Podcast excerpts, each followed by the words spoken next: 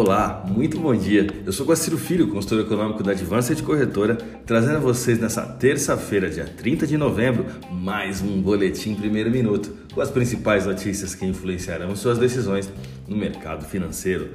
Bolsas mundiais. A bolsa de Xangai encerrou o dia com alta de 0,03%, enquanto a bolsa japonesa Nikkei queda de 1,63%. Mercado futuro norte-americano.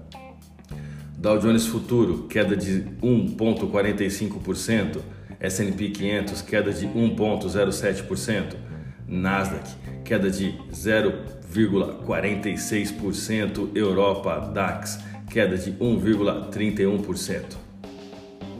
O secretário do Tesouro Paulo Vale reiterou nesta segunda-feira que a aposta da equipe econômica é de aprovação da PEC dos precatórios para possibilitar o Auxílio Brasil de 400 reais em 2022 afirmando que não há plano B para viabilizar a investida. Enviada pelo governo ao Congresso em agosto, a PEC já foi aprovada na Câmara, mas ainda não começou a ser apreciada no Senado, onde enfrenta resistência e onde também precisa do aval de três quintos dos parlamentares em votação em dois turnos. As discussões no Senado estão previstas para iniciar hoje. Em artigo publicado pela agência Reuters, o governo federal disse não descartar a possibilidade de ter que lançar mão do orçamento de guerra, uma vez que para pagar o Auxílio Brasil né, vai ser necessário, citando uma fonte de conhecimento dessas negociações. O Ibovespa passou a reduzir a alta após a publicação. Já nos Estados Unidos, um rally de ganhos em ações de tecnologia de peso impulsionaram Wall Street nessa última segunda-feira, conforme investidores corriam para tirar proveito das fortes perdas provocadas pelo coronavírus na última sexta-feira.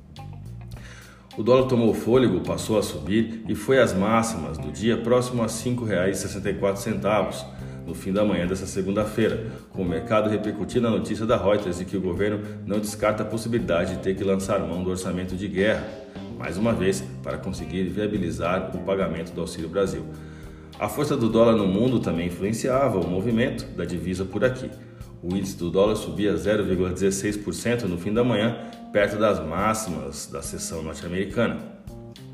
O calendário econômico de hoje trará a variação de desemprego na Alemanha e o índice de preço ao consumidor da zona do euro, como os principais dados a serem divulgados na Europa, enquanto nos Estados Unidos teremos, além da divulgação da confiança do consumidor, mais um depoimento de Jeremy Powell, presidente do FED, e também de Christine Lagarde, presidente do Banco Central Europeu. Vamos aos gráficos, eu vou começar pelo dólar.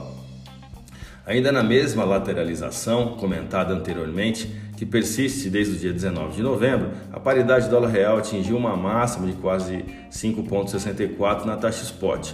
O Banco Central do Brasil vendeu 700 mil dólares em uma operação de swap tradicional, acalmando por hora os ânimos dos compradores.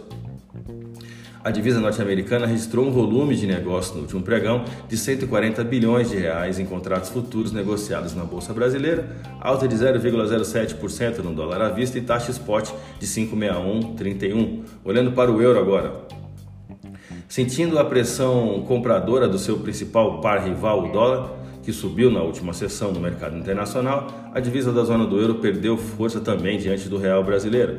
A moeda da zona do euro encerrou o último pregão com taxa spot de 6,3256 e queda de 0,38%. A minha dica, você já sabe, siga nossos boletins para ficar sempre conectado às principais notícias.